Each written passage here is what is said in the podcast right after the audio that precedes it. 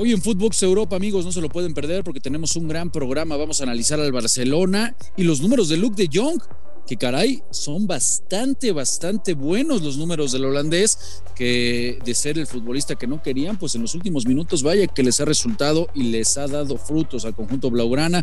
Vamos a platicar, por supuesto, de eso, también del conflicto que sucede en el Manchester United, 10 partidos y un solo gol de Cristiano Ronaldo, ya se habla de que hay problemas en el vestidor con el técnico Ralf Ragnick. Bueno, vamos a platicar, por supuesto, de todo esto y hoy con el placer de estar acompañado con mi hermano Alejandro Blanco. Así que no se lo pierdan amigos hoy en Footbox Europa. Esto es Footbox Europa, un podcast con Marion Reimers y Rafael Márquez Lugo, exclusivo de Footbox. Hola amigos, ¿cómo están? ¿Cómo les va? Qué placer saludarlos en un episodio más de Footbox Europa, hoy con mi carnal, mi brother, mi hermano, Alex Blanco.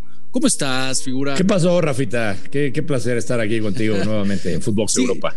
Justo. ¿Sigues de festejo? ¿Sigues de festejo, hermano, por los 10 años de la última o qué onda? Qué buen eh, pastelazo. Me, eh, sigue doliendo la frente, figura. Pues, que me, me, estamparon ahí con todo. Ya, ya, vi, ya vi quiénes fueron los, los manchados, pero bueno, luego, luego, luego me arreglo con ellos. Fueron, fueron tres. sí, sí. Lo que pasa es que, hermano, es que ya eres el, Hermano mío, ya eres el amuleto, eres el amuleto de Fox, entonces no podía haber eh, festejo de 10 años si no había embarrada, mi querido Alex. Está bien, eh, todo sea por todo sea la, la cábala, Exactamente, todo sea por, por seguir por, seguir con los festejos. Exactamente, que sea que sean muchos años más. Oye, oye, hermano, así como amuleto eres en la última palabra y en Fox Sports, hermano, pues parece que el que se volvió amuleto fue Luke de Jong, ¿no? O sea, del más odiado, de la contratación a donde más le pegaron al conjunto este, del Barcelona, que si Kuman, que cómo era posible, que un futbolista que quería el América pues prácticamente ahora, ahora resulta que se volvió el amuleto, ¿no? Porque entra en los, minutos finales y resuelve los partidos. Eh, cada que le toca participar lo hace con goles.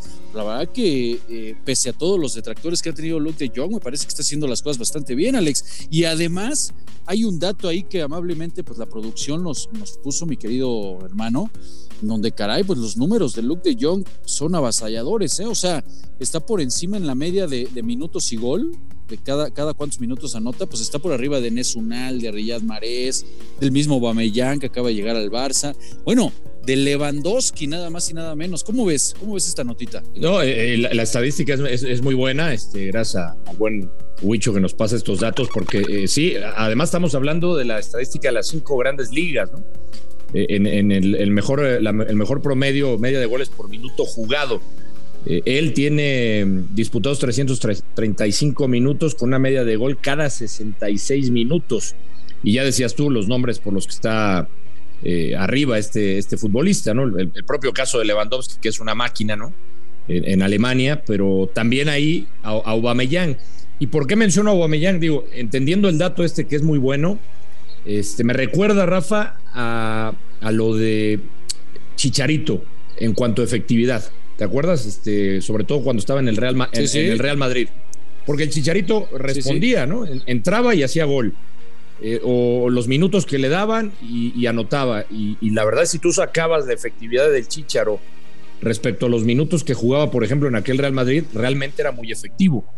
Eh, me recuerda algo similar, Luke de Jong, pero eh, ¿por qué te decía lo de Aubameyang? Creo, Rafa, de, de todas estas contrataciones, y tú decías, se, metieron, por ejemplo, con Luke de Jong, pero las, las contrataciones recientes, por, supuesto, lo de, lo de Aubameyang, lo de, lo de Traoré, eh, lo de Ferran Torres, porque eh, me voy a la última alineación, ¿no? Eh, donde vemos precisamente a los, a los tres mencionados que iniciaron en el ataque. inició Ferran, Aubameyang y Adama. Pero terminó el partido con Memphis, con Luke y con Dembélé. Es decir, ya se empieza a ver otra cara del Barcelona porque además recuperaron a un futbolista también como Dembélé, que ahí me gustaría meterme en ese tema también, Rafa, porque tú decías, eh, Luke de Jong también ya parece que se ganó la afición. Bueno, pues cómo cambia la afición del Barça, porque a Dembélé no lo querían hace, hace mucho. Es más, pero apenas contra, apenas contra el Napoli lo mataron, ¿no te acuerdas? En el partido de ida contra el Nápoles, lo, lo, asesinaron cada que tocaba la pelota, era un rechiflido en el, en el Camp Nou.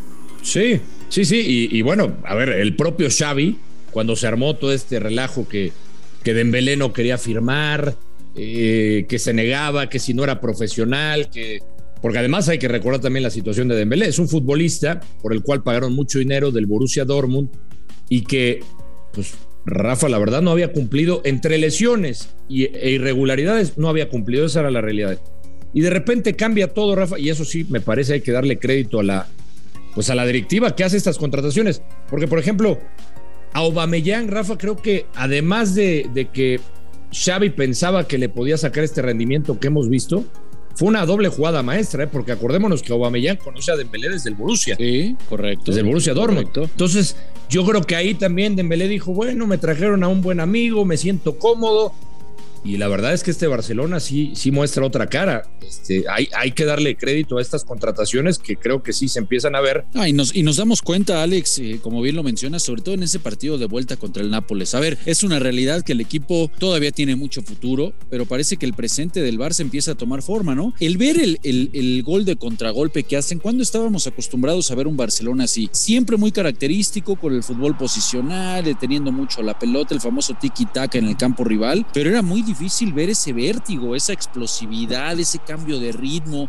esa fuerza, ¿no? Para los contragolpes que hoy, con los nombres propios que ya estás mencionando, con las buenas contrataciones como lo de Traoré, por supuesto lo de Aubameyang, lo que te regala estando bien Memphis Depay, pues caray, le brinda otras oportunidades, Alex, ¿no? Otra cara, otra faceta que realmente no la habíamos visto al conjunto culé.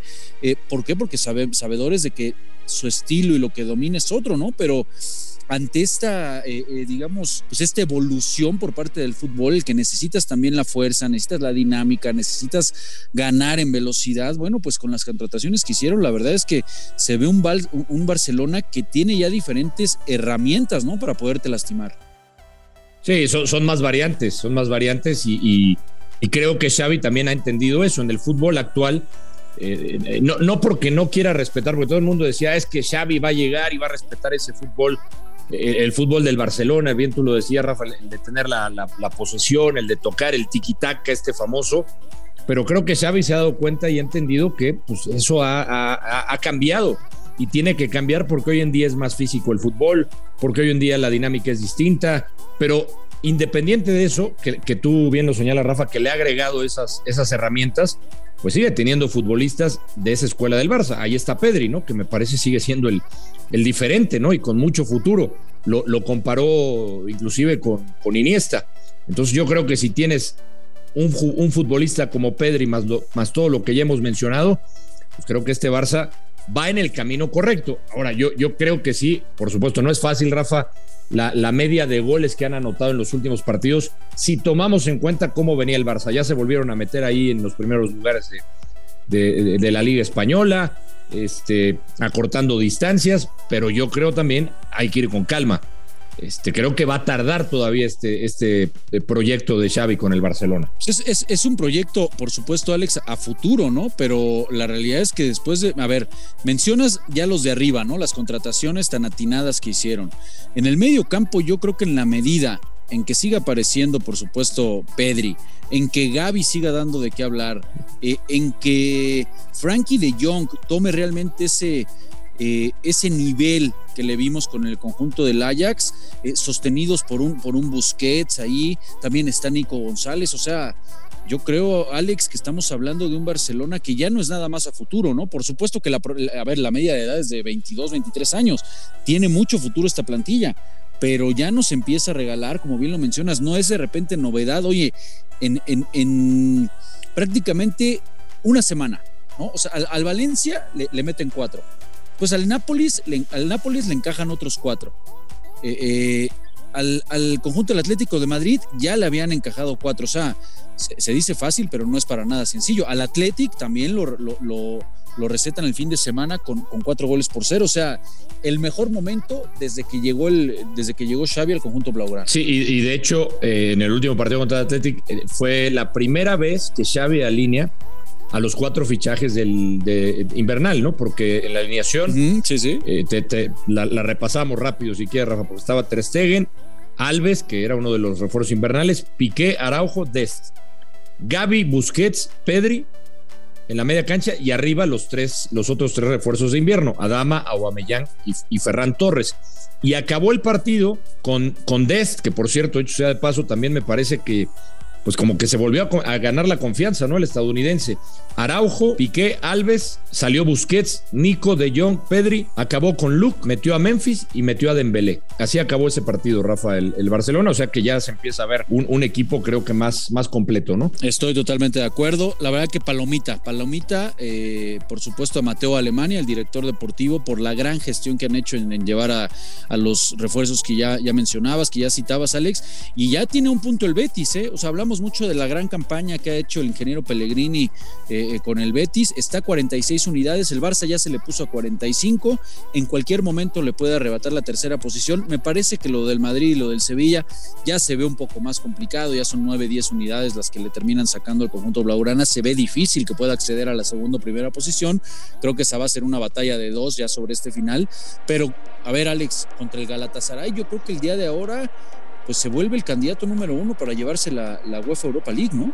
Sí, digo, o sea, a pesar de que siempre visitar territorio turco, el, infierno de, Estambul, ¿no? Que le llaman, pues es, complicado. Sí, sí, sí. Pero yo después de ver lo, lo, que hicieron con, con, el Napoli, que a mí sí me decepcionó, la verdad, con, el conjunto de italiano, yo creo que sí lo, lo, tengo que poner como candidato. Hay, hay equipos, Rafa, en Europa que tienen ese famoso pedigrí, ¿no?